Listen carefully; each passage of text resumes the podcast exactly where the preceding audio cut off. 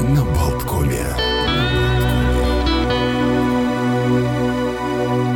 Добрейшего всем утра. Начинается у нас утро на Болткоме. Олег Пекану, вот Александр Шунин скоро к нам присоединится, э, к нашему эфиру и нашему шалашу. Пока давайте начнем с того, что сегодня у нас на календаре 16 марта. Э, четверг. Мы уже семимильными шагами движемся в сторону выходных. Ну и если чувствуете себя немножечко ленивым, утомленным, ничего страшного. На самом деле это сегодня отмечается День панды. И, наверное, каждый из нас нас немножечко панда, э, такой вот растерянный, нуждающийся в защите, немножечко неуклюжий, здорово все валится из рук. И вообще хочется куда-то завалиться и как-то, с, не знаю, там, с бамбуком э, в руках, в лапах, э, где-то просто так вот прикорнуть, уснуть и ничего никуда не торопиться, не спешить. Вот панды, мне кажется, дают нам изумительный просто пример такой э, такого, ну, не то чтобы пофигистского отношения к жизни, но, согласитесь, вот что-то вот есть такое вот спокойствие, только спокойствие. Э, огромнейшее количество различных всяких панд э, существует в мире. Они считались когда-то, есть даже гигантские панды, которые в общем-то, медведи самые настоящие, считались они когда-то вымершим, вымирающим видом, но уже там сейчас где-то обнаружили. И, собственно, испытывают все какое-то вот очарование э, при взгляде вот на этих замечательных милых существ. И даже говорят, что ведь это э, Китай использует панд как э, мягкую силу, то есть вот дарит зоопаркам и распространяет таким образом свое влияние по всему миру. Сегодня еще отмечается День туши для ресниц. Э, собственно, уходит корнями все это дело в далекую-далекую древность. Э, например, в Древнем Риме э, тушь была невероятно стойкой, но очень и очень опасной по составу. Там э, для того, чтобы, ну, красота, говорят, требует жертв, там использовали какую-то совершенно дикую комбинацию. Пепел э, смешивали со смолой. Причем там чуть ли не пепел какой-то, бог знает чего. И красавицы э, разводили Затем появились еще там какие-то э, рецепты, где разводили порошок свинца в воде и покрывали этой смесью ресницы. Но свинец, в общем, некоторые даже говорят, что падение Римской империи было связано с тем, что строили э, водопроводы из свинца и таким образом э, отравляли воду. То есть потихонечку, то есть это происходило не сразу, но накапливается свинец в организме и очень, очень плохо влияет на здоровье. И вот говорят, что для красавиц э, это тоже было вот с красотой, за, за красоту приходилось расплачиваться собственным здоровьем. Некоторые получали даже ожоги глаз, травмировали и даже, господи, там лишали зрения, какие-то страсти, мордасти. Египтянки, опять-таки, любили краситься. Клеопатра, можно ее вспомнить, с ее косметическими средствами. И губы покрывали темными оттенками. И опять-таки себе, значит, подводили глаза. Но, простите, вот нынешние красавицы э, вряд ли бы решились на такой эксперимент, потому что рецепт включал в себя, внимание, порошок сурьмы, жженый миндаль, мед, графит и, простите, крокодиловый помет. Э, вот из песни слова там как бы из, из состава не выкинешь, но вот таким образом красавицы очаровывали мужчин. В средние века церковь сразу, конечно, запретила всю эту косметику. Считалось, что быть красивой – это значит, что-то в этом есть дьявольское, демоническое, ну и сжечь ее, эту ведьму, на костре от греха подальше. А наоборот, в общем, женщинам предписывалось выбривать волосы над лбом, выщипывать брови и ресницы, приветствовалось такой бледный цвет кожи, худощавость, бестелесность и, конечно же, тушь для ресниц тоже была покрыта проклятиями. О чем мы, в общем, собственно говоря, ведем речь, к чему я подвожу? К тому, что в 1917 году, именно в этот день, была выпущена первая тушь для ресниц Maybelline.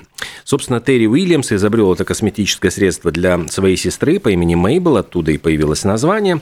Ну и до этого э, английский торговец французского происхождения Руджин, э, Юджин Риммел Э, основал вот свой косметический бренд, а вот э, Терри Уильямс, подхватив как бы выпавшее из его рук знамя, э, усовершенствовал прежнюю формулу, он был химиком, и за основу взял вазелин, а в качестве красящего вещества взял угольную пыль.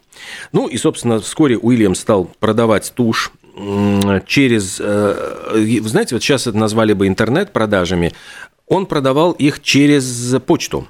То есть это были почтовые отправления, и это было невероятно притягательным, потому что была возможность охватить практически всю страну.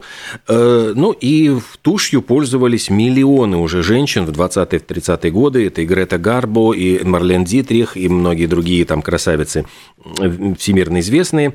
А Елена Рубинштейн, перед которой тоже снимаем шляпу, в 1939 году разработала водостойкую тушь. В общем, гип-гип, ура, играем тушь и в честь туши, и идем дальше по списку праздников. Сегодня, э, если вы хотите сфотографировать себя, лучше этого не делать, потому что отмечается день без селфи. Опять-таки говорят о том, что селфи, ну вот себя фотографировать, как появились фотоаппараты, люди стали при помощи зеркала себя фотографировать, себя в зеркале отражения – и это ну, называют именно первыми селфи. Однако сейчас это стало каким-то, ну вот как в какой-то момент это было просто каким-то повальным, шизоидным э, э, увлечением. Люди делали по несколько селфи в день, забивали вот все социальные сети своими фотографиями. И сегодня, ну, просто обращают внимание, давайте не будем этим заниматься ерундой, а просто проживем вот день без того, чтобы себя любимых фотографировать и преподносить общественности. Сегодня в Литве у наших соседей День книгоноши, такой культурный праздник. Э, собственно, чествует людей, которые э, популяризируют книги, в частности, на литовском языке, э, ну и отмечают его как раз э, вот для того, чтобы подчеркнуть значимость книг. Сегодня очень забавный праздник, вот который я тоже вот очень удивился и с большим интересом прочитал о нем. В Финляндии и в Соединенных Штатах Америки празднуется День Святого Урхо. Его отмечают в преддверии Дня Святого Патрика, но собственно говоря, даже, что это просто вот как Святой Патрик, только не для ирландцев, а для финнов. И он покровительствует веселому весеннему кутежу. Говорят, что он изгнал из Финляндии саранчу и жаб, что он очень любит простоквашу и уху. Но на самом деле урхо не существует. То есть это совершенно невероятная история – вот о которой сейчас я хотел бы рассказать. Дело в том, что святого Урхо придумали в, в середине прошлого века финны из американской диаспоры. Собственно, на севере, ну, ближе вот на севере Соединенных Штатов Америки очень много было выходцев из Скандинавии. И многие города до сих пор там носят в Соединенных Штатах Америки норвежские, финские, шведские названия. Где-то сохраняется люди вот эту традицию скандинавской речи.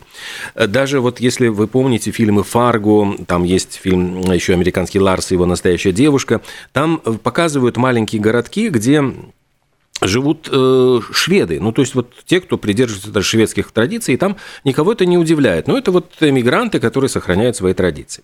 И вот э, там же жило много ирландцев, и э, сначала вот было как бы у них э, мешало подружиться ирландцам и финнам со шведами разница менталитета и э, разница языка, и в том, в том числе и разница веры.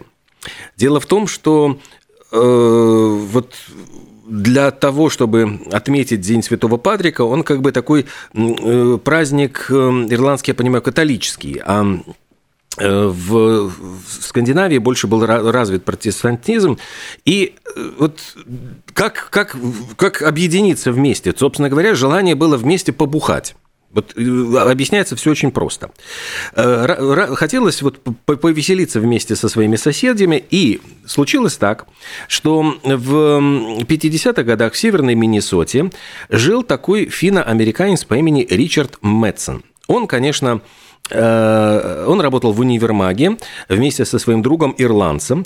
И вот 17 марта, в день Святого Патрика, этот самый э, ирландца звали Джин Маккевич, этот ирландец поддевал своего кореша, говорит, вот смотри, мы вот все тут пьем, радуемся жизни, а вы, финны, как вот сычи, сидите дома, вот не отмечаете День Святого Патрика.